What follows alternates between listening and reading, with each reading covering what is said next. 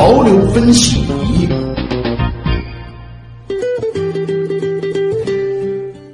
潮流分析，接下来呢，关注科研新热点啊。首先是环境方面，为了防止海洋生物入侵，保护海洋生态环境。上海海洋大学吴慧仙老师的科研团队呢，以船舶压载水为主要的研究对象，是开展了海洋外来生物入侵机制等基础研究。详细情况呢，我们来听东广记者刘康霞他的介绍。其实说到这个外来入侵的物种啊，比如说小龙虾，其实很少有人知道它是二十世纪三十到四十年代呢从日本到中国来的外来的入侵的一个物种。资料显示呢，我国确认的外来入侵的物种已经达五百多种，大面积发生的人有一百多种。呃，为了抵御这个海洋的这个外来物种的一个入侵呢，海洋大学的科研工作者啊，也是在加紧筑牢这个防火墙，来为海水体检。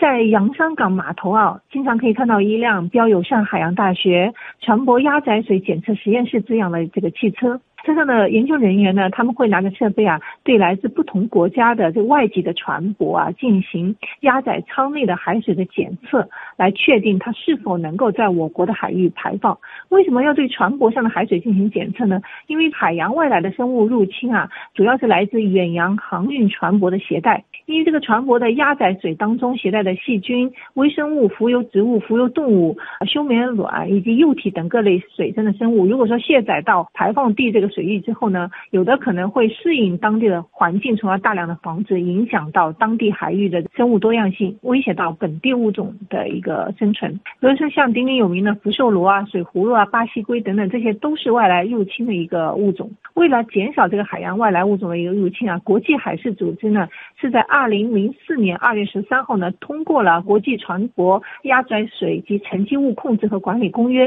这项公约呢，会从下个月八号开始呢，正正式生效实施。其实，相对于英美等一些海洋大国对海洋外来物种入侵的一个应对的机制呢，我国在这方面的研究啊，还是有一定的一个差距。所以，上海海洋大学的专家呢，也是开始了一系列这个研究。这个检测车呢，它就是一个移动的检测的平台。它就同时可以搭载五名检测员跟车采样检测，然后这些海水是否安全，很快就可以给出答案。如果说检测到这个他国的这个船舶的压载水不符合标准呢，就会有相应的海关的执法单位对这些不合格的压载水啊进行一个管理。然后为了应对这个国际形势的变化呢，海洋专家们呢也在积极的想办法。进一步的做好这个技术的一个研究工作，包括说，呃，这个船舶压载水的生态的风险的评估，制定相关的标准呢，也都在紧锣密鼓的进行当中。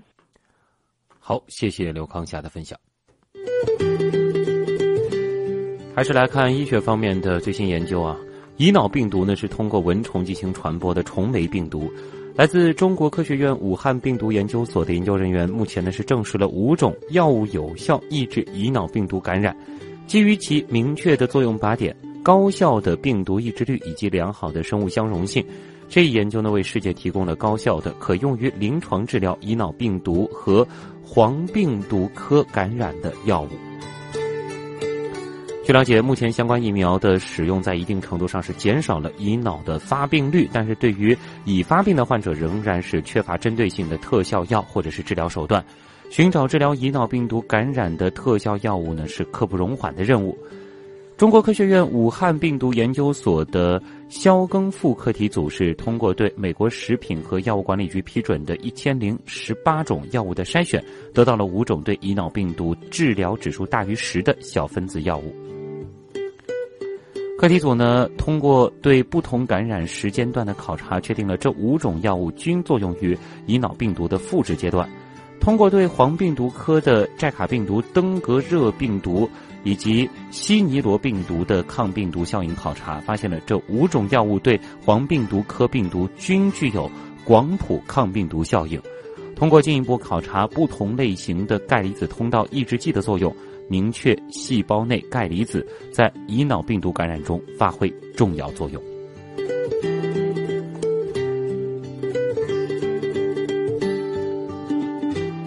再来关注健康方面啊，你喜欢吃的小吃，你想过要走多少步才能把它消耗掉吗？我们说热量啊，吃下去容易，消耗起来却难。英国皇家公共卫生协会就制作了一张表格，列举了常见的小吃所含热量以及消耗它们所需要的运动量，也望你在馋嘴的时候三思而动嘴。比如说一小罐碳酸饮料，它含有热量呢是一百三十八卡，需要跑步十三分钟或者是散步二十六分钟才能够消耗。一袋薯片呢是一百七十一大卡，需要十六分钟或者是走三十一分钟啊。前面十六分钟是跑。一条巧克力呢是有二百二十九大卡，消耗这些热量呢得跑二十二分钟或者是走四十二分钟。一杯中杯摩卡啊，要是加糖加奶油，那是有二百九十卡的热量，消耗起来呢得二十八分钟的跑步或者是四五十三分钟的走路啊。而两角披萨啊，两片。它的热量呢会达到四百四十九卡，那如果是已经吃饱了，嘴馋又吃了这两片呢，吃下去以后，你可能得额外跑四十三分钟，或者是散步八十三分钟才能够消耗。